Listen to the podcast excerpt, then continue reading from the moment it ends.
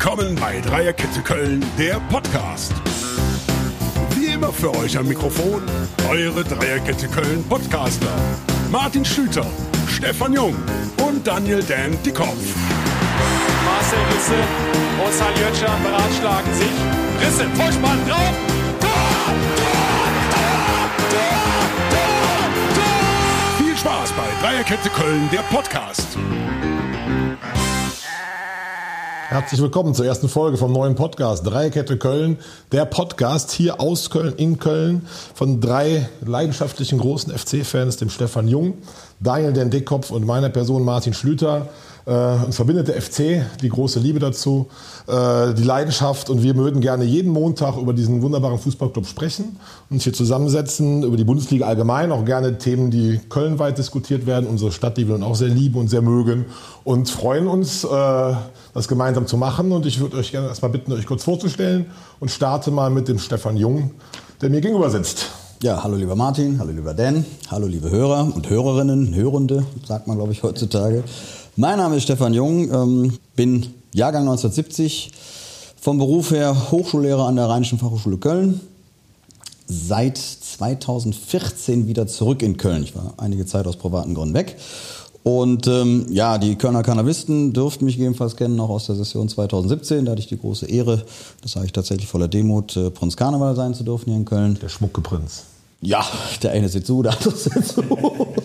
Und ja, ansonsten Hobby natürlich äh, Fußball, klar. Und ja, der FC tatsächlich eine riesengroße Leidenschaft geworden, muss ich dazu sagen. Aber dazu kommen wir ja vielleicht gleich noch etwas ausführlicher. Das war es erstmal in Kürze von mir. Wunderbar. Dan.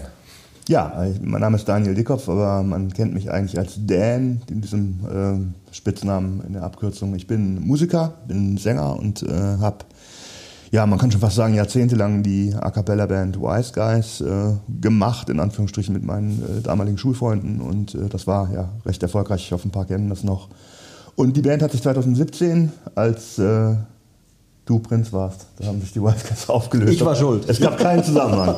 und ähm, habe jetzt eine neue Formation, die heißt Alte Bekannte. Und ähm, wenn die Corona-Unterbrechung hoffentlich bald ganz überwunden ist, dann starten wir wieder richtig durch. Ich bin FC-Fan, seit ich sieben Jahre alt war und äh, ja, dazu kommen wir gleich ja auch noch. Ja, auf jeden Fall. Das werden wir ein bisschen ausführlicher thematisieren. Äh, zu mir gerne auch ein paar Worte als, als Person. Ich bin Gastronom, betreibe das Lokal Reis auf dem Hahnentor. Jetzt im dritten Jahr oder wir gehen das dritte Jahr, Corona-bedingt, war das natürlich etwas eine schwierigere Zeit, aber mache das da sehr gerne, haben einen sehr schönen Standort, bin Familienvater und ja, FC-Fan durch und durch, wie ihr beiden auch. Das ist ja auch der Zusammenhang, der uns in diese schwimmenden Räumlichkeiten hier gebracht hat. Ich äh, noch zwei, drei Worte zu uns allgemein, zu unserem Podcast. Also uns sind, wir sind auf den üblichen Portalen zu hören, das heißt bei Spotify, Apple Music, Deezer und so weiter. Und ganz wichtig, es gibt auch eine Homepage von uns, www.dreierketteköln.de. Da könnt ihr mal auch ein bisschen was über uns nachlesen mit Gewinnspielen, ab und zu mal kleine Preise und ein Blog, wo wir auch so ein bisschen über das Geschehen unseres geliebten Vereins berichten. Ja, Freunde, drei Spieltage. Ähm, wir strahlen alle ein bisschen, ne, Dan, oder? Ich habe vorhin schon gesagt, man könnte uns jetzt unterstellen, wir wären ein Erfolgspodcast, der nur angefangen wurde, weil es jetzt gerade mal läuft. Aber tatsächlich haben wir das vorher schon ähm, gehabt, diese Idee, und hätten es auch bei drei Startniederlagen durchgezogen. Aber es ist natürlich ein Wahnsinnsgefühl. So ein Start muss ich äh, extrem lange kramen, bis ich mhm. da auf was Vergleichbares komme. Und vor allem diese Art und Weise, wie das halt gelaufen ist. Ich glaube, historisch bedingt gar nicht mal so lange Kram. Also diese äh, Ses Session, hätte ich fast gesagt. die Saison 16, 17 haben wir, glaube ich, sind wir tatsächlich auch mit sechs oder noch mehr Punkten Sieben gut gestartet. Ach so. Punkte. Also die war auch gar, also so weit muss man gar nicht so, man hat das Gefühl, als sei es Wahrscheinlich die Spielweise. Aber da hat Peter Stöger auf 0-0 gespielt. Jetzt haben wir jemanden, der da 90 Minuten mal locht Richtig. und äh, Leidenschaft ja. zeigt und äh, das, der nach vorne pusht. Also schon gerade ein schönes Gefühl, strahlend montags durch Köln zu gehen. Das kennen wir auch anders. Ja, das ist halt, ich finde ja, was mir sehr stark aufgefallen ist, ist diese Tatsache, dass ähm, man wirklich seit vielen Jahren nicht mehr erlebt hat, dass der SFC Köln das Spiel versucht in die Hand zu nehmen und Total. wirklich kreativ und aktiv zu werden. Dass am zweiten Spieltag die Laufleistung die beste in der ganzen Liga war. Das sind Dinge, die man einfach nicht gekannt hat. Also ich, ich habe so wenn ich die letzten Jahre zurückschaue, habe ich ähm, vielleicht mit Unterbrechungen in der Stöger-Ära ähm, ganz viele angstgesteuerte Spiele gesehen. Mhm. Und dieses Angstgefühl, das hat man jetzt gar nicht im Moment. Und das macht einen Wahnsinn Spaß. Absolut. Total Spaß. Stefan, ähm, du warst live im Stadion. Ähm, bei, glaube ich, zwei Spielen oder beim Spiel? Nee, leider, leider beim ersten noch nicht. äh, Da hat es noch nicht sollen sein. Äh, Beim zweiten Heimspiel gegen Bochum durfte ich dabei sein. Und ich glaube, man erlebt auch, auch die Stimmung der Fans. Ne? Also es fehlen noch viele, es ist nicht voll, es fehlt auch die aktive Fanszene, aber die Leute sind mit Begeisterung Herz dabei. Also ganz ehrlich, als ich also überhaupt durchs Marathontor und dann das Stadion alleine wieder zu sehen mit ein bisschen Highlife drumherum, da kriegst du schon die erste Noppenpelle und spätestens dann tatsächlich, als die Hymne gespielt wurde, äh, ja, da brachen irgendwie alle Dämme. Also da hast du schon ein bisschen Pipi in den Augen. Und dass dann noch so ein Spiel dabei rauskommt, äh, das war schon wirklich allererst. Da war ich auch ein bisschen neidisch, da wäre ich auch gern gewesen. Aber ich habe meinen Sohn, der aus irgendeinem Grund totaler Formel-1-Fan ist, ähm, Was ist da schiefgelaufen? der hat, ich, ich habe nichts damit zu tun, ich schwöre. Der hat jedenfalls sich äh, Tickets vom Mund abgespart für das äh, Grand Prix-Rennen in Spa und da war Qualifying am Samstag und ich habe ihn da hingefahren und dann versucht im Radio. Viel Vaterliebe dabei. Das ganze Jahr, das ist tatsächlich, das kommt dann doch noch vor dem ersten FC Köln. Sehr gut, so soll es sein. Aber Dan, äh, hol mal ein bisschen weiter aus. Wie und warum bist du konkret FC-Fan geworden? Da bin ich so ein ganz kleines bisschen stolz drauf. Ich finde es zwar toll, wenn Väter im Prinzip ihren Kindern das weitervererben. Ich bin so ein bisschen ähm, ohne das äh, zum FC gekommen. Weil mein Vater war nicht nur kaum Fußballfan, sondern wenn überhaupt, dann fand er der Schalke 04 gut. Okay. Und ähm, mein Vater, das erzähle ich immer gerne, fand den Fußball in den 70er Jahren schon zu kommerziell. Das erzähle ich immer gerne, aber das natürlich verglichen mit heute war das der reinste Amateurfußball. Aber er fand damals schon die Tatsache, dass da solche Gelder überhaupt bezahlt wurden, fand er schon, hat ihn äh, total abgeturnt. Und ich habe irgendwie lief mal die Sportschau und ich habe diesen Verein für mich entdeckt und ähm, habe dann von da an äh, war es für mich geschehen. Ich war sieben Jahre alt und habe dann Samstag, nachdem ich selber ähm, meine Spiele hatte als äh, F-Jugendkicker bei der DJK Südwestköln, Am Militärring? genau, sehr, sehr mittelmäßig erfolgreich, habe ich dann vom Radio gehangen in der Küche und habe ähm, hab wirklich da WDR 2 gehört, die mit Kurt Brumme, die äh, Jochen Hageleit. Jochen Hageleit und auch äh, Manni Breukmann kamen dann schon langsam, da habe ich dann halt hinterm Radio gesessen und, und mir die ganzen Konferenzen angeschaut. Und in meinem ersten Jahr als Fan wurde der 1. FC Köln tatsächlich deutscher Meister und DFB-Pokalsieger 1978. Also klassischer Erfolgsfan. genau, das ist der Witz an der Sache. Ich, ich, ich war im, aber man kann auch sagen, es ist eigentlich eine tragische Fangeschichte, weil von da an ging es bergab im Prinzip. Aber ja, seitdem, ähm, ich bin berufsbedingt leider am Wochenende sehr oft äh, verhindert und konnte deswegen nur einen Bruchteil von Spielen live im Stadion sehen, aber ich habe immer, ähm, bin immer mit dem Herzen dabei. Und dann immer früher mit Radio wahrscheinlich und später ging es dann über Videotext und jetzt. Äh, Genau, tatsächlich manchmal auch im Hotelzimmer Videotext wirklich und, und dann warten, bis sich da was ändert. Das musst du den ne? Jüngeren erklären. Videotext, das kennt kein Mensch mehr. Geht mal, fragt mal eure Eltern, wo die Fernbedienung im Wohnzimmer liegt. Und da gibt es so eine Taste, die sieht aus wie so ein getipptes Blatt. Und wenn man da drauf tippt, dann kommt der Videotext. Mein Sohn, mein Sohn hat mich noch nicht wirklich gefragt, was das ist. Ja. Und äh, ja, also ich habe immer versucht halt, äh, ähm, auch egal wo ich war, halt Informationen zu bekommen, möglichst auch wirklich synchron, dass ich auch während der FC spielte schon wusste, wie es steht und wie es ausgeht. Und bis zum heutigen Tag beeinflusst ist, auch wenn ich mich dagegen versuche zu wehren, doch stark meine Laune, wie der FC gespielt hat. Geht uns beiden, glaube ich, sehr ähnlich. Gab es mal Zeiten, wo du im FC brechen wolltest oder gebrochen hast vor lauter Wut und Enttäuschung oder das kam nie in Frage? Also es gab es kam nie in Frage zu brechen. Es gab Zeiten, wo ich tatsächlich, und das können viele Leute auch nicht nachvollziehen, ähm, es gab Zeiten, wo ich die komplette Mannschaft, fast jeden Spieler, den Trainer und das Präsidium äh, auf den Mond hätte schießen können und wirklich auch kein Fan dieser handelnden Personen war. Aber Fan des FC war ich zu jeder Sekunde und ich habe mich über jedes Tor irrsinnig gefreut. Aber es hat Jahre gegeben, wo ich die Mannschaft wirklich furchtbar fand, muss ich zugeben. Ja, das gab es ja, glaube ich, auch. Gab es immer so, gibt es einen ewigen Lieblingsspieler bei dir? Toni Schumacher. Och, Ich war zwar nie Torwart, aber ich fand, also das äh, muss man auch den Jüngeren erklären, ähm, war einer der besten Torhüter aller Zeiten für mich. Und, und der, der Mann hat äh, Sachen erfunden wie äh, Flanken am Elfmeterpunkt abfangen, was man heute gar nicht mehr kennt. Und dann Abwürfe in die gegnerische Hälfte auf den Punkt in den Lauf des Absolut, Spielers. Äh, plus irrsinnige Reflexe und, äh, und ein super Typ auch, wie ich finde. Und auch dann mit Anpfiff und solchen Brüchen ähm, hat das nicht dazu geführt, dass du dann irgendwie dann kritischer saßt? Nee, ich habe damals, da war ich, als das Buch rauskam, da war ich ja Teenager, da fand ich schon diese Reaktion persönlich ein bisschen geheuchelt. Also, Ja. Und verglichen mit heute, für so ein Buch kriegst du heute irgendwie 10.000 neue Follower, aber wirst nicht. Das stimmt, das ist auch über 30 Jahre her, 1987 war es, glaube ich. Stefan, komm mal zu deiner Fan-Vita, die ja so ein bisschen holpriger ist und nicht ganz so kölsch und stimmt. automatisch wie beim Dan, glaube ich. Absolut. Also ich sage immer, es war lieber auf den zweiten Blick. Ja. Ähm, Dan und ich, wir sind beide Jahrgang 70. Ähm, du hast tatsächlich dich Mhm. Ich Jahrgang 73, man hört das vielleicht nicht, aber sagen, der, der, der Schlüter, genau, ist tatsächlich auch schon 73. Äh, hört sich eher nach 92 an. Insofern hast du dich sehr gut gehalten, auch rein visuell. Ähm, was wollte ich sagen? Achso, dass du dich ja tatsächlich schon ein Jahr vorher festgelegt hast. Da war ich tatsächlich noch nicht so weit mit sieben. Äh, dann komme ich ja gebürtig aus dem Bergischen, durfte leider nicht in der schönsten Stadt der Welt das Licht erblicken, also aus Remscheid. Und in Remscheid war es halt so, dass die Fankultur äh, oder die Fanbase relativ breit gestreut war. Es gab Ist ja auch mittendrin, ne? ja, so, Fortuna Düsseldorf natürlich FC, aber du hast ganz viele Gladbacher, Bayern, äh, selbst Eintracht Ruhrgebiet. Braunschweig, äh, Ruhrgebiet Schalke, noch Dortmund. genau. Und ähm, deswegen war es relativ schwer, sich, sich sagen wir mal, festzulegen, äh, weil man irgendwie Einflüsse von, von mehreren Seiten halt hatte. Dann, ob das Cousins waren. Mein Vater hat mich irgendwann mal tatsächlich als Fohlen-Fan in ein Gladbach-Trikot gezwängt und vom Tennisclub noch. Da gibt es so ein Bild im Familienalbum, das werde ich ihm heute noch. Unverzeihlich. Das ist un- unverschämt hoch drei. Und ähm, nee, also da hat es mich nie hingezogen, aus einem einfachen Grund. Es kam dann äh, das Jahr 78 und ich war acht Jahre alt dann tatsächlich und habe dann gedacht, so, nee, komm, so langsam musst du dich mal positionieren. Und deswegen nochmal, Dan, dein großes Glück, dass du ein Jahr vorher dran warst. Jetzt, man mag es mir glauben oder nicht, aber es war tatsächlich so, dass sich diese Story so zugespielt oder abgespielt hat.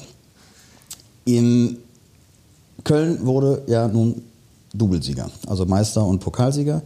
Und das war mein Verderb, weshalb ich gesagt habe, nee, Köln kann es jetzt nicht werden. Weil ich ehrlich gesagt, genau aus dem, weil wir gerade sagen, wegen Erfolgsfan etc., ich hatte keine Lust, als Achtjähriger nach den Sommerferien in die Schule zu kommen und dann heißt es ja, du bist ja nur Köln-Fan geworden, weil die gerade das Double-Fan, äh, Double gewonnen haben, bla bla bla. Und dann hätte ich mir das wahrscheinlich bis zum Abi anhören können. Ich habe gesagt, nee, das, das ist jetzt doof. Also Ja. du musst du irgendwas anderes machen. Ja, und dann überlegst du natürlich, dann habe ich hinterher gedacht, okay, dann guckst du mal, äh, dann gehst du über den Spieler. Ist eigentlich eine völlig absurde Idee, aber welche Spieler sind dann so einigermaßen? Und dann war natürlich erstmal Heinz Floh, der im Einfeld, das war jetzt auch wieder doof.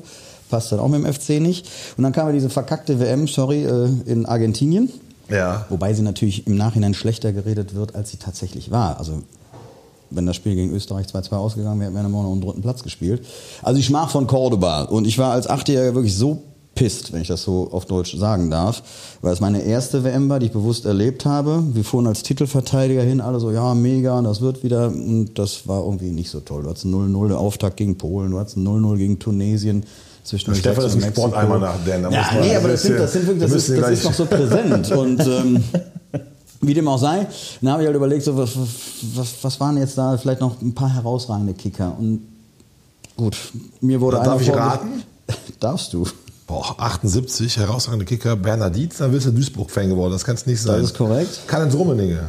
Richtig. Also damals noch bekannt unter Karl-Heinz Rummenigge. Der war echt toll, Der ja. Als Spieler war der 22-Jährige toll. aus Lippstadt. Wirklich damals noch blutjung, heute nur bekannt den Jüngeren als Rolex Kalle. und äh, es war tatsächlich noch Sepp Meier im Tor. Ein, ein Spaßvogel vor dem Herrn, aber eben auch ein Riesenkeeper. Neben Toni Schumacher natürlich, aber Sepp Meier war damals auch noch sehr herausragend vor seinem Autounfall 79. Und da hat es mich tatsächlich gen Süden gezogen. Ich muss es so sagen, wie es ist.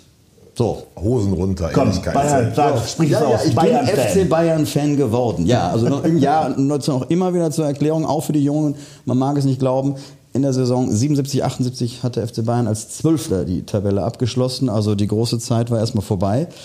Äh, als junger, neuer Bayern-Fan musste ich immerhin zwei Jahre auf die erste deutsche Meisterschaft warten. Darfst jetzt Also, auch kein wenn man das mal zusammenfasst, ganz kurz. Wir sind schon so alt, dass du, was dich ja wirklich ehrt, um, das, um den Erfolgsfan-Status zu vermeiden, bist du nicht Fan des 1. FC Köln geworden, sondern von Legendär. Bayern München. Ja, das, deswegen, das, das Wahnsinn. glaubt ja heute ja Nee, das kein glaubt heute kein Mensch mehr. Aber es war tatsächlich so. So spricht und, eigentlich FC, dass wir doch eigentlich so der wahre große Club Deutschlands sind. Insofern. Ja, in den äh, 70ern auch mit einer der reichsten Clubs ja auch. Ne? Also deswegen muss man da auch mal sagen, da wurde ja auch sehr, sehr viel Missmanagement betrieben. Da kommen wir vielleicht auch noch in einzelnen Folgen zu. Ich kürze es jetzt ab. Ja, du bist Bayern-Fan Äh, gewesen? 38 Jahre hat es tatsächlich gehalten. Ich war zwischendurch in Köln, aber nicht so involviert hier im Stadtgeschehen. Dass ich dann auch immer sagte, ah, wenn man einmal Fan geworden ist, ist ja auch doof, das jetzt abzulegen. Also natürlich in den fünf Jahren, 95 bis 2000, hast du es schon hier auch ein bisschen gespürt. So, dann war ich wieder weg und als ich 2014 zurückkam, ja, da fing das auch langsam an bei den Bayern so ein bisschen für mich ähm, emotionsloser zu werden. Also 13 Triple, alles gut und so weiter, aber danach äh, diese Serienmeisterschaften und es waren keine Emotionen mehr da. Du gingst dahin, du wusstest, du gewinnst das eh irgendwie, du holst wieder Titel und es war einfach nix. Und deswegen hat sich das so ein bisschen auseinandergelebt, wie in einer langjährigen Ehe vielleicht, soll dem einen oder anderen ja passiert sein. Und ähm, Dann bist du für einen schönen rheinischen Schuss dann doch fremdgegangen. das Bei Bayern München. Genau. Ne, da hatte ich so ein, so ein Fisternell. Nee, und dann eben 2016, als bekannt gegeben wurde, dass, dass ich Teil des Kölner Dreigestirns werden darf oder durfte, da hat man Dinge natürlich nochmal ganz anders kennenlernen dürfen, hinter den Kulissen. Man hat Menschen kennengelernt, man ist ins Stadion gegangen, hat diese Atmosphäre wirklich hautnah erleben dürfen und das hat mich wirklich völlig umgehauen. Wie Da war es um dich geschehen. Da war es wirklich um mich geschehen. Und deswegen sage ich lieber auf den zweiten Blick. Ich habe mich dann also tatsächlich mit 44 Jahren nochmal komplett neu, beziehungsweise dann fast schon 46, äh, besser gesagt, ja genau, komplett neu verliebt. Und äh, bin dann aber auch 2019 die langjährige Ehe eingegangen, nämlich mit meiner Mitgliedschaft 11 lang. Also. Ja, also jetzt ist. Aber ich- du jetzt bist doch Bayern München leichter Sympathisant, oder? Wenn ich bei Facebook über die Bayern herziehe, nimmst du sie schon noch ein bisschen in Schutz. ich, Ja, ich nehme sie So insofern. wie die erste Frau. Äh, äh, na, nee, das, das unterscheidet den FC Bayern von allgemein. Ganz kurz noch, ähm, vielleicht für Leute, die das nicht kennen, diese Mitgliedschaft 11 lang. Ja. Das ist tatsächlich so, dass man für 1948 Euro, was dem Gründungsjahr des FC entspricht, kann man sich eine lebenslange Mitgliedschaft erwerben, äh, die ich noch nicht habe. Ich habe schon ein paar Mal daran gedacht, aber ich habe ein paar Mal, das lohnt sich nicht mehr. Ich wollte gerade sagen, du, du musst jetzt langsam hochrechnen. Das ist natürlich ein starkes Statement. Ne? Das ist natürlich, Sehr äh, starkes Statement. Ja, Und eine sehr coole Idee vom FC, finde ich, Leute Ja. so an sich zu ziehen. finde ich auch. Ja gut, es war ja natürlich auch aus der Not heraus ein Stück weit geboren, weil frische Gelder generiert werden mussten. Das war ja die Idee, damit Ja. erstmal möglichst schnell 1948, bevor du 20 Jahre lang jedes Jahr 100 Euro generierst. Aber schon, vom- also vom Marketing-Effekt, und mich hat das dann tatsächlich auch überzeugt. Und für mich war es einfach eine Sache, ich sage, komm, ich bin jetzt wirklich durch damit und ich, ich spüre das eben auch im Herzen und alles. Das klingt jetzt sehr romantisch ist aber so. Und ich habe immer gesagt, wenn ich einen solchen Ultra-Fan wie Martin Schlüter einer ist, äh, liebe Zuhörerinnen und Zuhörer, das müsst ihr wissen, äh, überzeugen kann, er nimmt mir das wirklich ab. Nehm's dir Äh, ab, ja. Das will Dann habe ich, glaube ich, nicht so viel falsch gemacht in dem Sinne. Das ist überzeugend, finde ich auch. Das auf jeden Fall, ja. Ja, auch Ultra-Fan, danke für die Blumen. Äh, kurz auch zu meiner Fan, Vita-Fan-Geschichte, die ist die, die klassischste von uns dreien. Äh, mit sechs erst mal im Stadion gewesen. Ähm, zwar auch mit meinen Eltern, die Norddeutsche sind, die auch von HSV waren. Man spielt FC gegen HSV.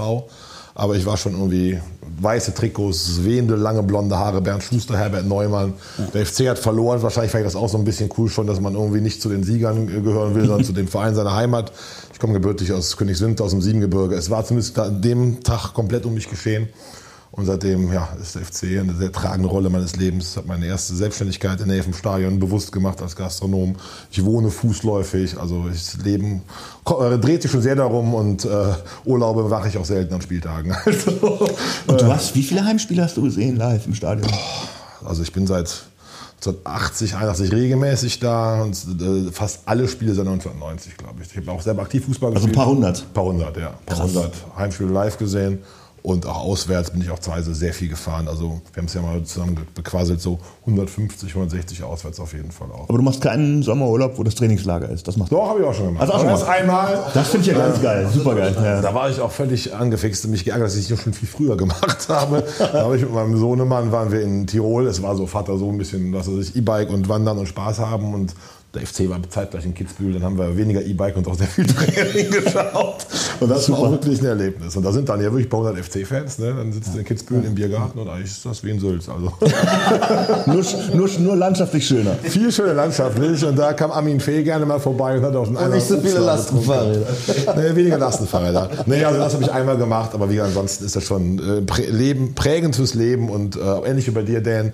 Ich war auch schon sehr oft enttäuscht, habe Spieler auch boah gedacht, habe auch schon mich an vielen Verantwortlichen sehr gerieben, auch schon sehr lautstark gerieben am ehemaligen Vorstand oder an einzelnen Personen, aber die FC-DNA oder wenn Leute sagen, ja, wie kann man denn immer noch Fan sein, wie kann man da wieder hingehen? Ich stelle das überhaupt nicht in Frage. Also das ist für mich einfach logisch und selbstverständlich. Ich kann auch keinen Menschen verstehen, der kein FC-Fan ist. Also, Ich beneide euch um diese Vita, muss ich ganz ehrlich sagen. Also das ist so, ich will nicht sagen, ein dunkler Fleck irgendwo, aber Ach komm, spät, ich auf den, würde schon spät auf den lieber hier richtigen- sitzen und sagen, oh, ich alles miterlebt, damals weißt du noch und so. Also, Aber es ist doch, es ist doch schön, spät auf den richtigen Pfad zu finden. Ja, besser später als nie, das stimmt schon. Aber es ist schon so ein bisschen, dass man, hm, Ne? Also, Also ich finde, was man halt auch häufig merkt, gerade dieses, es ist ja leider dieses Fahrstuhl-Image am FC dran. Wir sind halt x-mal abgestiegen und da merkt man dann schon häufig, wer mit dem Herzen dabei ist, wenn halt wirklich in der zweiten Liga halt auch dann ja, Gegner hast, die halt nicht so attraktiv sind und äh, wer dann dabei bleibt, das ist schon mal ein Statement. Aber ich würde auch in die dritte Liga mitgehen. Ich auch. Ich würde auch auf Asche nach Ja. Teveren fahren oder was Ja. auch immer. Aber das ist die vorbei Zeit, weil wir haben jetzt ja einen guten Blick nach vorne. Mit, ja, Europapokal. äh, genau, ganz gesund, äh, schon bei drei Spieltagen. Äh, habt ihr ein Spiel, was euch so ein Leben lang am meisten geprägt hat, Dan, wo du sagst, da denke ich voller äh, Wärme so zu, zurück und dann wie sonst an kein weiteres Spiel? Ich bin kein Almanach, aber ähm, ich habe es auch tatsächlich nicht live gesehen. Aber was ich sensationell fand, ich war tatsächlich in München für ein Konzert und der FC spielte zu Hause gegen Bayern und lag zur Pause 0 zu 2 zurück. Und ich habe das auch damals wirklich an diesem blöden Bildschirmtext ähm, verfolgt im ZDF. Und der Typ, der diesen Bildschirmtext verfasste, der war offenbar ein FC-Hasser und hatte noch so ein bisschen so, fand sich selber ziemlich lustig als, als Zyniker. Und die Kölner schlossen, äh, schossen den Anschluss in der zweiten Halbzeit, 1 zu 2, Novakovic, Podolski, ich weiß nicht mehr. Nova. Das war, Okay. Es war übrigens im Februar 2011. Okay, Februar 2011. Boah, wow. Nova und Clemens. Männer. Zweimal Nova und Christian Clemens. haben. Jedenfalls, es gab erst das 1 zu 2 und dann schrieb dieser Typ in diesem ZDF-Text, die ersten Kölner Fans glauben ernsthaft, es könnte hier noch zu einer Wende kommen. Nee. So ein Satz in der Richtung und ich war so wütend und dann haben die das Ding wirklich gedreht und ich habe es tatsächlich, wie gesagt, ich, ich hatte ein Konzert in München, ich konnte es nicht sehen, aber in München habe ich im Na, Hotel geil. am Videotext den Sieg des FC verfolgt. Das war auf jeden Fall ein großartiges Das Ereignis. glaube ich. Großes Glücksgefühl. Also warum ich mich jetzt tatsächlich noch so genau daran erinnere, das hat nichts mit meiner Bayern-Vergangenheit zu tun, sondern weil ich genau in der Halbzeit dieses Spiels meinen Bandscheibenvorfall bekam. Deswegen Aua. kann ich mich noch daran erinnern. Okay. Das, äh, aber zu Hause wohl, nicht im Stadion, zu Hause. Aus Wut oder?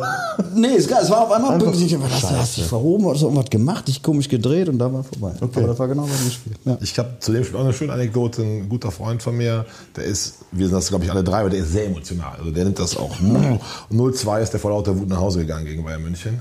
Äh, Oh, wie ärgerlich. Ja, die warschen eine wieder alle so, der dreht durch bei Spielen. Ist halt so. Und es, was ich eh unverzeihlich finde, ich werde auch bei 0-7 nicht nach Hause gehen, aber er hat es gemacht, ho wütend, hochroter Kopf. Und hat sich dann noch vor lauter Wut ins Bett gelegt. Und da ist dann scheinbar auch eingeschlafen.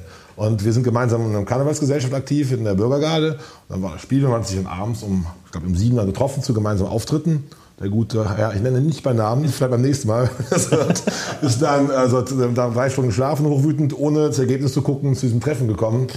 Der Driss FC, die Arschlöcher ist ja, und alle so, hallo? Äh, was? Und hat das dann komplett verschlafen und äh, ja, schöne Geschichte und äh, also den, das muss es seit zehn Jahren anhören, die Geschichte und die wird in der Leben lang auch verfolgen. Aber, Aber ja. ganz kurz, dieses früher aus dem Stadion weggehen ist eine totale Unart für mich. Ein totales No-Go. ich Also egal wie es steht. Das ist Ganz schlimm. Ich mit meinem Vater schon immer Diskussion als kleines Kind, weil wir wohnen im Siebengebirge und er war immer, ja, aber Verkehr und Parkplatz A1 und und A4 und wenn das Spiel entschieden ist.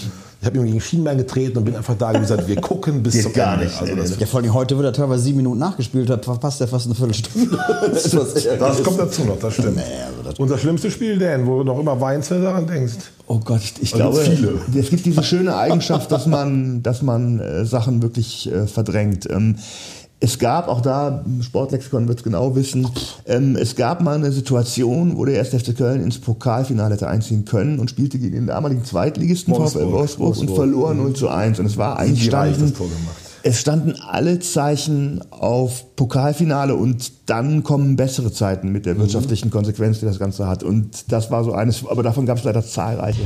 Äh, Ich habe die Eigenschaft, das Negative äh, schnell auszublenden. Deswegen, ähm, Aber lustigerweise habe ich heute Nacht im Bett mir überlegt, was kann ich euch denn so fragen und mir die Frage gestellt. Da ist mir dieses Spiel bei mir selber eingefallen. Okay, ja. Weil ich da auch so, das hat einen so ein bisschen, man hatte wieder einen Blick nach oben, war so eine Ja. Mannschaft, die so ein bisschen strauchelte, schwankte, aber mit Berlin und den Einnahmen, vielleicht sogar einen Titel, dann kann es wieder nach vorne gehen. Und dann kommt der Zweitligist. 0 zu 1. 0 zu 1 Wolfsburg, ganz Köln hatte schon Pokalfinalkarten bestellt beim DFB, ich auch. Wir hatten schon Hotelzimmer gebucht. Ja, aber so ist halt ja oft in Köln. Ne? Man kennt das, ne? Ja, ja. Und du in deiner jüngeren Fangeschichte? Ich wollte gerade sagen, ich kann ja jetzt gar nicht so weit zurückgehen, sondern also ich kann mich an einen von dir organisiert, eine, eine grundsätzlich super angedachte Auswärtsfahrt äh, nach Düsseldorf Lieber im bitte. November, ich glaube 4.11.2019. Ja. Und dann gehst du da 0 zu 2 unter in Anführungsstrichen, aber mit wie wenig Leidenschaft, mit, mit furchtbar, wenig ja. Kampfgeist. Da kam ja gar nichts. Ganz schlimm. Und das war wirklich so enttäuschend, diese Fahrt. Also die Fahrt selbst war geil, aber der Bus auch mega. Wir haben der Schöne Rückfahrt, Lieder gesungen. auf der also Rückfahrt super. ja auch mit äh, Ja. nochmal doppelter Ja. Dröhnung versucht zu Richtig. ertränken. Und ich glaube, als wir in Köln ankamen, haben wir auch wieder das Lied vom Europapokal gesungen. Richtig. Aber das war dann wirklich in dem Fall der. Äh, Aber das ist, doch, das ist doch der Punkt. Ich glaube, in dieser Hymne von, von Niedecken, FC, FJAs, da heißt es ja, selbst, selbst wenn man verliere, dieses, man kann als FC-Fan die Niederlage verschmerzen, weil das passiert häufiger. Aber es muss das Gefühl da sein, die haben wirklich alles Ja, gegeben. so wie sie in Bayern verloren haben, dieses 3-2 Ja. jetzt am zweiten Spiel. Super. Ist alles Ja. okay. Ich bin, ich bin nicht, weil klar es waren die Spiele angesickt, wir sagen, komm, wir haben 2-0 aufgeholt, war 2-2, gehst dann ohne Punkte nach Hause. Aber wie sie da aufgetreten ja, da sind, können alle mitleben. das war mega. Ja. Natürlich können halt jetzt nicht 34 Spieltage sein, dann kannst du auch keinen Blumentopf holen, noch mit 3 Euro. Ähm, aber an, ansonsten war das doch schon ein ganz anderes Gefühl.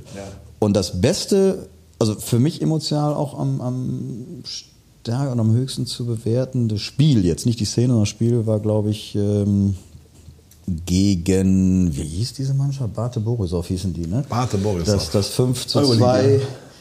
tatsächlich in der Euroleague, wo wir auch wieder 1 zu 2 zurückgelegen haben. Alle dachten, jetzt geht wieder alles im Bach runter, aber dann doch nochmal gedreht und dann 5-2, die nach Hause geschossen haben. Also es war auch sehr schön. fand ich. Also war Mit einem sehr starken Girassi, wenn du Girassi. Trikot trägst. Ne? Freistoßtor. Ja, ja, auch eine schöne Geschichte. Ja, Europacup-Turnier, das war irgendwie, da dachten wir auch mal, wer wieder weiter, könnte wieder nach oben blicken und dann ist man direkt mal wieder abgestiegen. Auch sehr typisch FC, ne? Ja, wenn man so die jüngere Vergangenheit, sagen wir mal, verfolgt, sicherlich, äh, war es nicht zwingend zu erwarten, aber jetzt auch nicht mega überraschend. Dass man abstieg. Ja, ich sag mal, dass das dann nach so einem Himmelhoch jauchzen direkt wieder Ja. so, in so ein Tal kommt. Ähm, aber ich glaube, von den sechs waren es, ne? Sechs Abstiege. Sechs Abstiege. Sechs, ja. 1998 war es, sag mal, vielleicht auch aus der Historie, glaube ich, der unnötigste. Ja, das stimmt. Man hätte da nicht absteigen müssen. Man hat auch da tatsächlich, glaube ich, ich schätze ihn schon, fand ihn auch ganz, ganz gut. Grundsätzlich erstmal als Trainer Peter Stöger, weil er auch wieder ein bisschen, bisschen Wind reingebracht hat. Gut, seine Taktik, ich weiß, du hast da ganz andere, andere Meinung zu. Also, ne? Aber er hat es ja zumindest konsolidiert und äh. Dann mit, was waren das, drei Punkte irgendwann Anfang Dezember oder so. Das war einfach, das war zu spät. Ja, ja, das war sicherlich richtig. Und dann die beiden Erfolgsgeraden Schmattgestöger beide irgendwie dann sich zerschossen und Ja, beide weg waren. Richtig, ne? Und wer da mit wem und hinter den Kulissen. Aber wir gucken jetzt lieber nach vorne. Aber nee, wir wollen das von dir aber genau. jetzt mal Ach so. Wir wollen das von dir du hast auch ja mal wissen. reichende Fotos Highlight. Highlight darf ich schätzen? Ja, ich weiß, also klar. zumindest, ja, wobei, boah, du hast also viele Highlights erlebt, tatsächlich auch. Aber ich glaube schon, ein großes Highlight war äh, London, oder? In der Ja, Europasaison, oder? ja Trotz- trotz der London war als Fanerlebnis Ja. mit das, das Größartigste. So, da hatte ich auch eine Busfahrt organisiert, waren da mit 50 sehr freudigen, gut gelaunten Menschen zusammen in London mit unserem 1. FC Köln nach 25 Jahren in Europa. Das reicht aus, dieser Satz, um zu wissen, was wir alle im Bus irgendwie gefühlt haben. Da war ich auch übrigens tatsächlich. Geil, da ich, ja, da Ja. Groß, großartig. Als dann noch John Cordoba das Tor gemacht hat, äh, man einzelnen führte ähm, im Emirates-Stadion, war schon wirklich großes Tennis. Aber das ist bei mir, also wenn ich daran zurückdenke, das Spiel gegen Mainz, die Qualifikation dafür. Ah, okay. Ja, Das war das Ja, 2-0 das fiel, 2-0, wo ja. Osako das Mhm. kurz vor Schluss machte und schon 50.000 den Platz stürmen wollten. Ja. Was ja kurz danach geschah, das war, glaube ich, Ja. ich Ja, das gehen mit das meinem Sohn zusammen hin, also wir sitzen auch zusammen da, wir uns da in den Armen lagen beim 2-0 und dann wirklich über Minuten gedrückt haben, das war irgendwie so, ich kriege ich jetzt gerne Sorgen, Ja, darüber erzählen, das war wirklich Wahnsinn und sehr, sehr beeindruckend. Und die Saison, um abzuschließen, ich muss ja mehrere Erlebnisse erzählen vor lauter Freude. Der da Sieg in der Saison in Gladbach, das unser äh, Jingle bei unserem Podcast hier, das Tor von Master Risse in der Nachspielzeit der 90. Minute im Borussia Park. Im, Im Tor, ich war live im Stadion vor unserer Kurve und der Jan Sommer fliegt und fliegt und kriegt den Ball nicht. Äh. Das sind so Ereignisse, sowas, so, so ein Tor geht eigentlich gar nicht. Und das dann in einem schon, ja. Derby in, der, in dieser, zu dieser Zeit. Äh, 90 unfassbar. plus Und 2. Ja. Gibt sogar Video. Mein Sohn filmt dann auch gerne mal ein bisschen mit. Also damals war er noch 2017, 14. Und vor dem Freistoß, ich sag, nicht schießen, nicht schießen, Flanke, boff, Tor. ja, hab ich schon daneben gelegen, aber so war das. Ja, großartig. Und den Tiefpunkt bei dir? Tiefpunkt, also das Wolfsburg-Spiel von dir, Ja. Pokal, eindeutig. Äh, Das habe ich auch irgendwie als ganz, ganz prägend und auch so in Erinnerung. Und ähm, ansonsten, das wird kaum einer mehr wissen, vielleicht der Stefan, Saison 2006, 2007, zweite Liga mit Hans-Peter Latour. Anfang November haben wir 3-0 oder 3-1 in Koblenz verloren. Ach du Scheiße. Ja. Dunkel. Da sind wir, auch- viel mit ein paar Jungs im Zug, natürlich Freitagnachmittags, das war ein Freitagabendspiel nach Koblenz gefahren und man war schon so, wir als Erstplätze können fahren nach Koblenz. Da fährt man ja sonst wie zum Kaffee trinken. Oder irgendwie macht eine KD-Tour. Fährt zum Fußball nach Koblenz, was schon absurd ist. Verliert auch noch hochverdient da. Und dann hat es da noch so total geprasselt und geregnet. Ich weiß noch, da stand man so bei, weiß ich, 8 Grad im Dauerregen in Koblenz im Gästeblock. Da merkte ich, äh, der FC ist wirklich tief gefallen. Aua. ja. Ja, gut, Das ist schmerzhaft. Das spricht aber wieder für deine Fanseele. Ne? Ja, Also sich selbst da habe das ich nie letztendlich in tatsächlich Frage gestellt, ja. aber äh, das war schon so, dass man merkte, oh Gott, man ist einfach echt ein schlechter Zweitligist, der einem Feuer am TuS Koblenz hochverdient verliert. Also ich habe zu Zweitliga-Zeiten tatsächlich einiges live erlebt, weil halt diese Montagabendspiele waren. Und Montag habe ich immer frei. Hatte keine Konzerte. wie die Friseure. Gerade sagen, bist du Friseur? Nee, aber halt als Musik hast du Montag, Dienstag und hast du echt keine Konzerte. Und ich habe mit meinem Sohn im Stadion, da haben sie Union Berlin, glaube ich, 7-0 oder 7-1 weggeschossen. Ja. Und was ich da so toll fand, das Spiel war großartig und die Union-Fans, die standen an dem Block auch überraschend zahlreich für einen Montagabend und sangen das ganze Spiel über durch. Die haben, die haben die ganze Zeit gefeiert, die waren nicht aggressiv, die haben am Ende ihre Mannschaft mit Applaus verabschiedet. Da war ich schwer beeindruckt. Ja, das stimmt. Ja, die haben auch eine ganz gute Fankultur, glaube ich. Ne? Nur die falschen Fanfreunde, aber Ja, ja. Ähm, also mit Mönchengladbach befreundet. ja. Fanszene, aber Ja, sonst aber ganz ehrlich, ganz ehrlich, aber diese ganzen Fanfreundschaften, gibst du da was drauf? Fanfreundschaft ist für mich in, in sich doch gar unlogisch. Wie soll das gehen? Ich das ist ein Unfug. Ja, ja. Also, Ja, die Saison jetzt, drei Spieltage, Freunde. Wir äh, haben es eben schon drei, vier Mal anklingen lassen und wir sind alle begeistert, ne? Ja, total. Jetzt ist Länderspielpause und jetzt muss man gucken, wie es dann weitergeht. Und ähm, ich versuche mich in der Euphorie so ein bisschen zu bremsen. Also das, das ist so ein bisschen die Angst, wenn man den ersten FC Köln kennt, dass halt jetzt dann doch irgendwann ein Nackenschlag wieder kommt. Aber ich bin wirklich guter Dinge, weil ich glaube, dass der Trainer wirklich wichtig ist bei einer Mannschaft und dass äh, jemand, der so viel Feuer da reinbringt, auch von außen, den man im Spiel sieht, wo man das Gefühl hat, der muss todmüde ins Bett sinken heute Nacht. Ähm, und dass sich das offensichtlich so überträgt, ich bin da guter Dinge. Ich finde den Typen, den Steffen Baumgart, großartig. Und deswegen bin ich vorsichtig, ähm, vorsichtig euphorisch. Okay. Willst du auch schon einen Tipp abgeben, den wir dir dann im Mai um die Ohren hauen können oder äh, sagen können, hey, du bist ja der richtige Checker, wo wir landen am Saisonende? Ich sage jetzt mal dieses, wo ich mich erst erschreckt habe, diese Pla äh, besten zwölf, die der ausgegeben hat, da gehe ich mit. Ich sag mal Platz 12. Okay. Stefan, dein Tipp direkt vorweg, bevor du noch kurz die ersten drei Spieltage für uns analysierst. Ich bin immer so ein schlechter Tipper, weißt du, weil man sich dann hinterher wieder ärgert, wenn es äh, schlechter oder besser ist. Äh, zehn. Ich glaube, wir packen zehn. Und auch ähnlich begeistert von Steffen Baumgart, denke ich mal, oder? Absolut. Also ich habe ja damals auch auf Facebook, als dann die erste Diskussion kam, komm, Steffen Baumgart, der hatte vielleicht beim HSV zum FC, habe ich persönlich sozusagen noch eine persönliche Widmung geschrieben. Sage, was gibt's da zu überlegen? Ne? Was willst du denn beim HSV und so weiter? Komm bitte zu uns. Hat er dann auch gemacht, nicht wegen meines Posts, sondern wegen anderer Geschichten. Und ähm, ich war total davon überzeugt, äh, dass das funktionieren wird. Wurde dann allerdings, wenn wir an die erste Pokalrunde, an, an Jena denken, doch erstmal wieder eines anderen belehrt. Und ich meine, gegen Hertha ging es ja auch die ersten 20 Pokal Minuten. Pokal hat eigen Gesetz. Ich muss auch Ja, oh das ja, drei Euro, genau. Nein, aber als dann der Knoten geplatzt war gegen Hertha und allein die Spielweise und, und äh, wie sie in München aufgetreten sind, ich habe es eben kurz angedeutet, und vor allem wie sie gegen Bochum zu Hause agiert haben. Das Kacktor ist nicht gefallen, aber seit der, ich glaube, ab der 60. Minute, so war, glaube ich, kein Bochumer mehr im Kölner, äh, in der Kölner äh, Hälfte. Die haben so gedrängt, so viel Druck aufgebaut, du hattest, da, da fällt irgendwann ein Tor. Punkt. Und Gott sei Dank war es Vieles dann. Und dann noch zwei Eigengewächse, Ja, zumindest mit genau, Vorlagen das und noch. Toren. Ach, Guck mal, wir können ja noch drei Stunden weiterreden. Ja, ähm, ich möchte meinen Tipp auch abgeben. Der ist etwas euphorischer als eurer. Ich glaube, wir landen auf Platz 5. Ich hoffe, du hast recht. Aber sehr gerne. Ich glaube wirklich, also Stefan und ich wir haben schon oft äh, beim Bier beim FC diskutiert gesprochen. Ich bin wirklich beknackter Optimist. Ich glaube das leider auch immer alles dann. Aber auch wenn ich das versuche, mal so ein bisschen Sachverstand und auch irgendwie Realismus äh, durchdrängen zu lassen. Ich glaube schon, dass wir Relegation waren viele Mannschaften danach spontan sehr, sehr gut. Mönchengladbach 211, 212 ist da so ein Beispiel. Frankfurt das ist auch so kräftefrei. Die Frankfurt haben danach direkt ein gutes Jahr gespielt. Wolfsburg, genau. Plus, ich glaube, dass wirklich Steffen Baumgart, ich sehe das ähnlich wie ihr, dieser Stadt so wirklich so ein bisschen wachküssen kann. Und du hast, glaube ich, eben auch gesagt, Dan, allein mal offensiv zu spielen, eine Spielidee zu haben, mal zu marschieren. Und Sport ist viel Kopfsache, viel Psychologie. Es kann auch der Platz 8 werden, vielleicht auch Platz 11, aber mit viel Glück und ein bisschen mehr träume ich schon von einem richtig guten Ja gut, sagen wir mal, das war ja der Witz, äh, Saison 16, 17, als du mit 49 Punkten, Fünfter geworden bist. 49 Punkten Fünfter, dann würde ich sogar auch noch mitgehen, aber ich glaube nicht, dass du nochmal mit 49 Punkten Fünfter werden kannst, das glaube ich einfach nicht.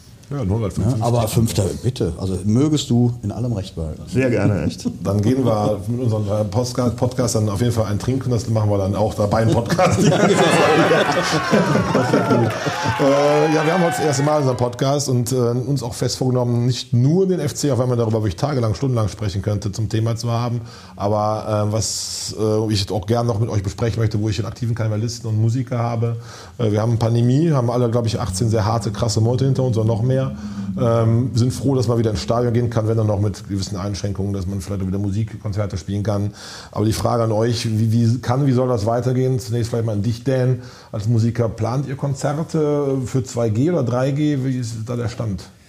Das ist sehr unterschiedlich gehandhabt. Das hängt teilweise auch von den Häusern dann ab, wie die das persönlich als Gastgeber dann äh, entscheiden. Wir haben im Prinzip jetzt ab September Konzerte auf dem Plan und hoffen auch, dass wir die durchführen können. Das ist halt ähm, zum Beispiel im Pantheon in Bonn, da wird halt die Zuschauerzahl einfach halbiert und auf zwei Konzerte dann verteilt. Das sind alles Sachen, kurz zusammengefasst, doppelte Arbeit fürs halbe Geld, für uns als Musiker. ähm, aber grundsätzlich bin ich äh, doch der Hoffnung und auch was dieses 2G angeht, da bin ich tatsächlich äh, relativ klar gefasst in meiner Meinung, dass das unbedingt gemacht werden muss. Mir, mir tut es mit Verlaub für Leute, die sich impfen lassen können, die halt nicht Einschränkungen haben aufgrund gesundheitlicher Vorgeschichten, gibt es für mich in der Situation, auch was das berufliche und für die ganze Gesellschaft, für die Schulen, für die Kinder, die so lange zurückstecken haben müssen, bedeutet, gibt es kein Argument, das äh, wichtig genug ist in meinen Augen, dass man sich nicht impfen lässt. Deswegen bin ich auch dem FC dankbar, dass er wirklich da, was ja auch nicht so oft war in der Vergangenheit, ein klares Statement gemacht hat und gesagt hat, wir machen 2G, was ja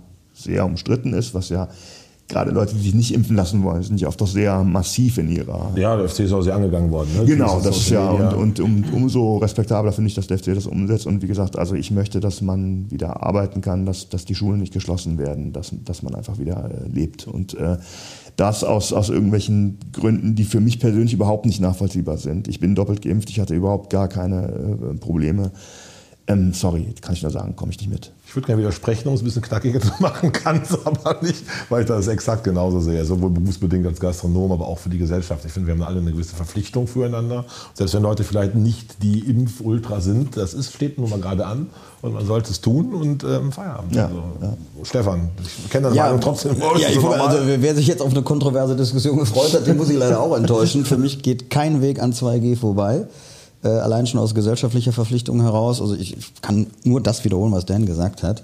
Und wer jetzt nicht irgendeinen gesundheitlichen Grund hat, dass er eben nicht geimpft werden kann, sorry, da habe ich kein Verständnis für. Ganz kurz, ich habe gestern Abend gehört, ähm, wenn man Auto fahren will, muss man einen Führerschein machen. Wenn man den Führerschein nicht machen will oder nicht bezahlen will, dann darf man kein Auto fahren in Deutschland. Punkt. ja. Ja.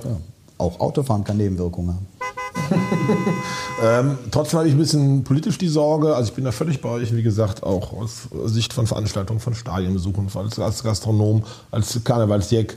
Ähm, es gibt aber eine große Anzahl Menschen, die sich bis jetzt nicht impfen lassen wollen. Ich glaube mindestens 25 Prozent oder sagen wir 20, wenn jetzt der Druck ein bisschen erhöht wird.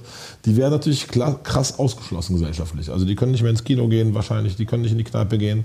Äh, wir haben eh schon viel Unruhe in der Gesellschaft, wenn ich sehe, was bei Querdenker-Demos los ist und was da auch für ein Zulauf stattfindet. Grenzt man damit nicht noch weiter aus und spaltet die Gesellschaft? Die Befürchtung ist natürlich groß, dass, dass Leute noch mehr abdrehen. Aber nochmal, genau. de facto ist doch so, ich, ich habe die, ich habe die Entscheidung. Ich kann mich nicht wirklich in jemanden reinversetzen, der, der große Sorge vor einer Impfung hat. Aber wenn ich ganz große Sorgen hätte, dann würde ich mich hinsetzen und würde ein Papier nehmen und würde aufschreiben, was sind die Nachteile, die ich von der Impfung habe, was sind die Vorteile. Und dann würde ich das abwägen und würde eine Entscheidung treffen. Und das ist meine Entscheidung. Und auch die Impfskeptiker. Ja, für die werden viele gesellschaftliche Bereiche quasi geschlossen, aber die haben immer noch trotzdem die freie Entscheidung zu sagen, es ist mir so wichtig, dann verzichte ich eben jetzt noch so lange auf Kino und sonst was und, und so wichtig ist es mir. Und ich würde halt gebracht. irgendwann auf über den Schatten springen und es machen lassen. Und ich, ich hoffe, dass ganz viele Leute, die jetzt immer noch zögern, es wirklich jetzt ganz zügig anpacken. Ja. Also ich glaube, da gibt es auch noch genug andere Themen, weshalb die Spaltung der Gesellschaft sowieso weiter voranschreiten wird. Das wird jetzt nicht nur das, das Impfthema Aber jedes sein. Thema, was es beflügelt, ist natürlich mal gefährlich. Ne? Ist richtig, natürlich. Man muss Aber aufpassen, dass man halt nicht sagt, das sind alles Spinner. Und ich glaube, das ist, glaube ich, der Fehler. Es ist, es ist die Entscheidung jedes Einzelnen. Aber wenn ich die Entscheidung treffe, ich lasse mich nicht impfen, sorry, dann muss ich mich mit den Konsequenzen arrangieren. Ja, was mich dann immer so abfuckt, ist auch, wenn da so, so Fehlinformationen laufen, von wegen neulich wieder auf Facebook gelesen. Ich versuche mich auch wirklich mittlerweile zurückzuhalten, weil du kannst ja nicht auf jeden Scheiß da mehr reagieren. Das macht dich ja selber völlig kaputt. Aber das ging dann, weil dann wieder einer oder eine Dame sprach von einer äh, Notzulassung, meinte wohl eine Notfallzulassung eines Impfstoffs. Alles absurd. Wir hatten in Deutschland dass da so keine viel Quatsch verbreitet Notfallzulassung. wird, ne? Punkt. Ja, das ist genauso erforscht worden wie jeder andere Impfstoff auf. Die Intervalle waren etwas verkürzt, mehr war es nicht. So. Und ganz ehrlich, als man uns früher gesagt hat, hier Kinderleben und du musst Schluckimpfung machen, du musst dich gegen mal, hat da irgendeiner gefragt? Ist Keiner. Auch wenn jetzt ich die Frage nach dem Gesellschaft Impfstoff. hat, ist so. Ja, aber auch jetzt die Frage nach dem Impfstoff ja alleine schon. Ja. So, wer hat denn mal, ich, ich lasse mich jedes Jahr Grippe impfen, aus gutem Grund. So, da habe ich doch noch nie meinen Arzt gefragt. wirst. Nein, weil ich tatsächlich einmal die, wirklich die, die Influenza A ja hatte. Ich mach das Aber auch. ich habe doch nie gefragt, sag mal, was, von wem ist der, wer ist der Hersteller, woher kommt Hat der? Bill Gates was damit zu ja, tun? Genau. Ne? Ist das ein Chip? Werden da Chips implementiert, was auch immer. Wahnsinn, ne? Ja. Nein, nein, Nochmal, also, also, sind wir uns, glaube ich, wirklich sehr, sehr einig und ich glaube, wir hoffen alle drei, dass auch der Herbst uns da ähm, schöne Konzerte, Ja. einen Jeckenkarneval, Genau. vollen Sälen und Kneipen, wie auch allgemein gut besuchter Gastronomie bescheren wird. Wobei da kurz äh, als Gastronomen schöne Stunden halt immer wieder aufmachen können und dürfen. Die Menschen kommen durstig und hungrig und sind wirklich sehr, sehr dankbar, dass sie das wieder leben dürfen. Ja, klar. Da merkt man auch so ein bisschen die Bedeutung gesellschaftlich, dass man einfach, die Leute wollen Ja. raus, wollen sich treffen, kommunizieren. Das ist schon sehr, sehr auch wichtig. einen Gastronom aus Köln-Sülz, der uns auch allen gut bekannt ist. Das, Auch Reisdorf-Kölsch das- ausschenkt? Auch Reisdorf, das Haus U. Nein, wir hatten also letzten Freitag, äh, nee, wann war das? Irgendwo Jetzt, kürzlich freitags hatten wir unser Sommerfest von der Kölner Narrenzunft halt da und das war so die erste große geschlossene Veranstaltung, die er wieder durchgeführt hat, natürlich dann auch mit äh, 3G+. Ähm, was auch noch vielleicht eine Alternative wäre mit 3G+, wobei ich eigentlich eher für 2G plädiere. Aber er sagte hinterher auch nur, oder am nächsten Tag noch, als ich ihn dann auch im Stadion traf, sagte, nee, was war das ein schöner Abend gestern, ah, Pippi in den Augen, wie, wie die ganzen Leute da zu sehen. Mhm. Das Leben kehrt so zurück irgendwie, ne? Feiern und ja. Schön. Nochmal kurz zum Fußball. Wir haben uns ja so zwei Kategorien vorgenommen, die wir äh, Woche für Woche diskutieren wollen. Einmal die Kategorie der Trainerstuhl, der schon ein bisschen wackelt, der Wackler der Woche. Gibt es da bei euch schon jemanden, wo ihr denkt, der ist vielleicht, wenn die Länderspielpause vorbei ist, äh, nicht mehr sein, seinem Job oder ist das zu früh schon so zu prophezeien? Also, Hau ich wollte jetzt nicht dazwischen Bayern. München. Äh, ja, genau. Julian Nagelsmann wackelt extrem. Äh, nein, ich glaube, in, also in der Länderspielpause wird sich meines Erachtens nichts tun. Es ist gerade viel Feuer unter dem Dach in, in Berlin natürlich, klar, äh, mit null Punkten mit, mit, mit Fall Dardai. Aber wenn man nochmal in einer beliebten Sonntags-Talk-Sendung äh, das verfolgt hat, Christian Schmidt heißt er, glaube ich, hat da auch nochmal klar gesagt, nee, nee, also bis zur, oder nach der Länderspielpause wird da gar nichts passieren. Ich glaube auch nicht, dass die Hertha sich das leisten kann, jetzt sofort auch da da wieder raus. Also ich sehe da eher Markus Weinziel im Bedrängnis. Ja, in Augsburg. Ähm, eventuell sogar, wenn es ganz schlecht läuft, äh, Herrn Glasner in, in, in, in Frankfurt, weil das läuft da im Moment ja auch noch gar nicht rund. Ne? ja, Das wären so so meine im Moment. Und Adolf H. Punkt, der Österreicher Mönchengladbach. Also Adi Hütter. Ach ja, richtig. Aber Adolf H. Punkt kommt aus Österreich. ja, Fahrpunkt aus Österreich. Keine weiteren Fragen. Ja. Was haben sich die Eltern dabei gedacht? Wir wollen es besser nicht wissen. Aber er kommt vom schönen Bodensee. Insofern äh, das ist eigentlich ein geiler Typ.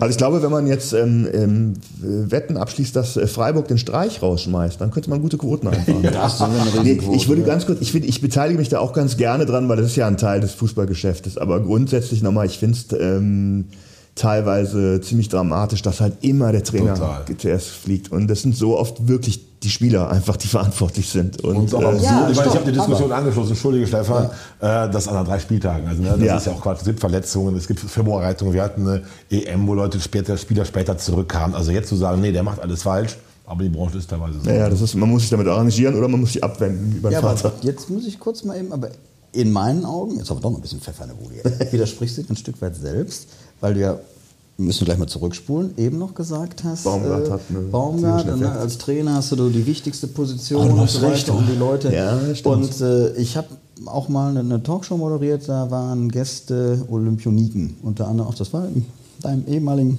Lokal äh, äh, von Martin und ähm, Rika Reinisch war da, doppelte Olympiasiegerin. Ulrike Meifert war da, Marc-Kevin Göllner. Die alle auf dem Niveau spielt sich Leistungssport halt zu 90 Prozent im Kopf ab. Und genau das ist es. Da- Haben wir einen großartig anderen Kader? Nein, haben wir nicht. Dann Ja, du kannst auch nicht die ganzen Spieler rausschmeißen. Das ist richtig. So. Okay, ich, ich will es vielleicht ein bisschen paraphrasieren. Ich will es ein bisschen, ein bisschen anders formulieren. Ich, ich finde es manchmal schade, dass die Spieler nicht mehr zur Verantwortung gezogen werden können. Und dieses Karussell, das sich ergibt und dass dann direkt Kandidaten auch schon in den Startlöchern stehen, die den Job dann übernehmen, Ja. der frei wird, finde ich teilweise ein bisschen zynisch. Ja, super So war es zynisch, gemeint. Ja. Das ist richtig. Das stimmt. Ja, ich bin gespannt, ob wir in nächster Woche hier sitzen und dann mal gucken, ob schon sich was getan hat. Wahrscheinlich nicht. Und wir haben die Kategorie ganz wichtig, die habe ich kreiert, aber die, auf die bin ich ein bisschen stolz. Das Ohrfeigengesicht der bisherigen Saison. Also einer, der euch bis jetzt so richtig auf den Sack gegangen ist in drei Spieltagen. Ich weiß, es gibt immer die gleichen Kandidaten bei mir. Aber ist da jemand schon besonders nervig gewesen?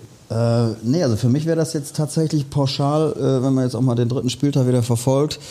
Die Vertreter im, wie heißt dieses International Football Association Board, keine Ahnung, die verantwortlich sind für diese unsägliche Handspielregelung. Ah, okay. Ja. Viel- also wir haben jetzt am dritten Spieltag wieder drei Spielszenen gehabt. Wir waren betroffen in Köln. Wie immer negativ? Kapier diese Regel, ne? wenn sie direkt zum Tor führt, selbst wenn es nicht beabsichtigt ist, wird es abgepfiffen, wenn es irgendwo im Mittelfeld passiert und der, der Liver, nee, was, Augsburg, Lever, ich weiß, irgendjemand hat gleiche Situation, Augsburg Leverkusen, ja. spielt den Doppelpass, das Tor zählt, weil es nicht der direkte Torschuss war. Also da, da, da kriegst du doch, da kriegst du einen Anfall. Ne? Da ruft schon der Schiri an. Das, Die rufen an, der Kölner Keller, genau. nee, und da- das, das geht mir echt extrem auf, auf den Sack, dass da nicht mal Oh, das ist ein Riesenthema. Ja, da Handspielregeln, das, das sind für mich die Ohrfeigengesichter der Woche Sehr gut. zum frühen Zeitpunkt in der Saison. Ja, die können wir häufiger durch. bestimmen. Für mich sind die Ohrfeigengesichter der Woche die Bayern-Fans, die äh, Leroy Sané auspfeifen. schön. Ähm, tatsächlich ja. für mich absolut nicht nachvollziehbar. Ich habe auch schon Situationen gehabt, dass ich mich furchtbar geärgert habe über bestimmte Spieler beim 1. FC Köln, aber es kommt nicht in Frage, einen eigenen Spieler mit einem Five-Konzert zu verabschieden, der ohnehin schon ausgetauscht wird, der auch weiß, dass er keine Topform äh, auf den Platz gebracht hat, ist ein totales No-Go. Völliges No-Go. Wie im alten Ruhm so einen Daumen zu heben, zu senken. Also ich war auch Ja. schon sehr oft auf dem FC sauer auf einzelne Spieler. Habe ich auch Ja. gerne welche eingeschlossen. Aber Auspfeifen im Stadion ist ein völliges No-Go. Ja. Ich finde, damit können wir verschließen. Aber ich will auch mal ein Ohrfeigengesicht der Woche Ja, schnell sagen. Mir ist der Torwart von Bochum total auf den Sack gegangen. Der Torwart von Bochum? der Riemann. Der Riemann? Boah, das Zeitspiel, wie aber auch das Lamentieren. Und nachher Ja. sagt im Interview, Das Interview, boah, war ich, irgendwann wir auf Augenhöhe hätten eigentlich schon einen Punkt holen müssen. Also nicht nur Ohrfeigengesicht, Ja. man ihn direkt entscheppen müssen. Entschuldigung, aber grausam. Dann darf ich da vielleicht auch noch ganz kurz einhaken, das ist auch wieder eine Facebook-Geschichte. Äh, Der Ehemann der besten Freundin meiner Frau ist halt eingefleischter Bochum-Fan, kommt aus der Ecke und er schrieb dann Aber noch. so bei- viel als ne? Fan, muss ich sagen. Bochum, Bayern, München. ja. Nein, nicht ich. Nein, ist schon Ach so, klar. Ich wollte nein, nein. Er schrieb dann mir noch äh, auf meinen FC-Post hin einen Kommentar so nach dem Motto, er möchte sich in aller Form bei seinem Torhüter entschuldigen. Er scheint wohl irgendwie dehydriert gewesen Okay. zu sein, denn sowas zu behaupten geht gar nicht. Der FC hat ganz klar und hochverdient gewonnen. Also das fand ich auch wieder eine nette Geschichte. Auf jeden Fall. Ah, Der hatte sie echt gerne. Wir schließen für heute. Wir haben uns 45 Minuten mal vorgenommen, eine Halbzeit. Es hat viel, viel Freude gemacht mit euch beiden. Fand ich auch mit euch beiden. Sehr nett. Wir sehen uns wieder in FC-Trikots mit weiter vielen Punkten und strahlenden Gesichtern hoffentlich.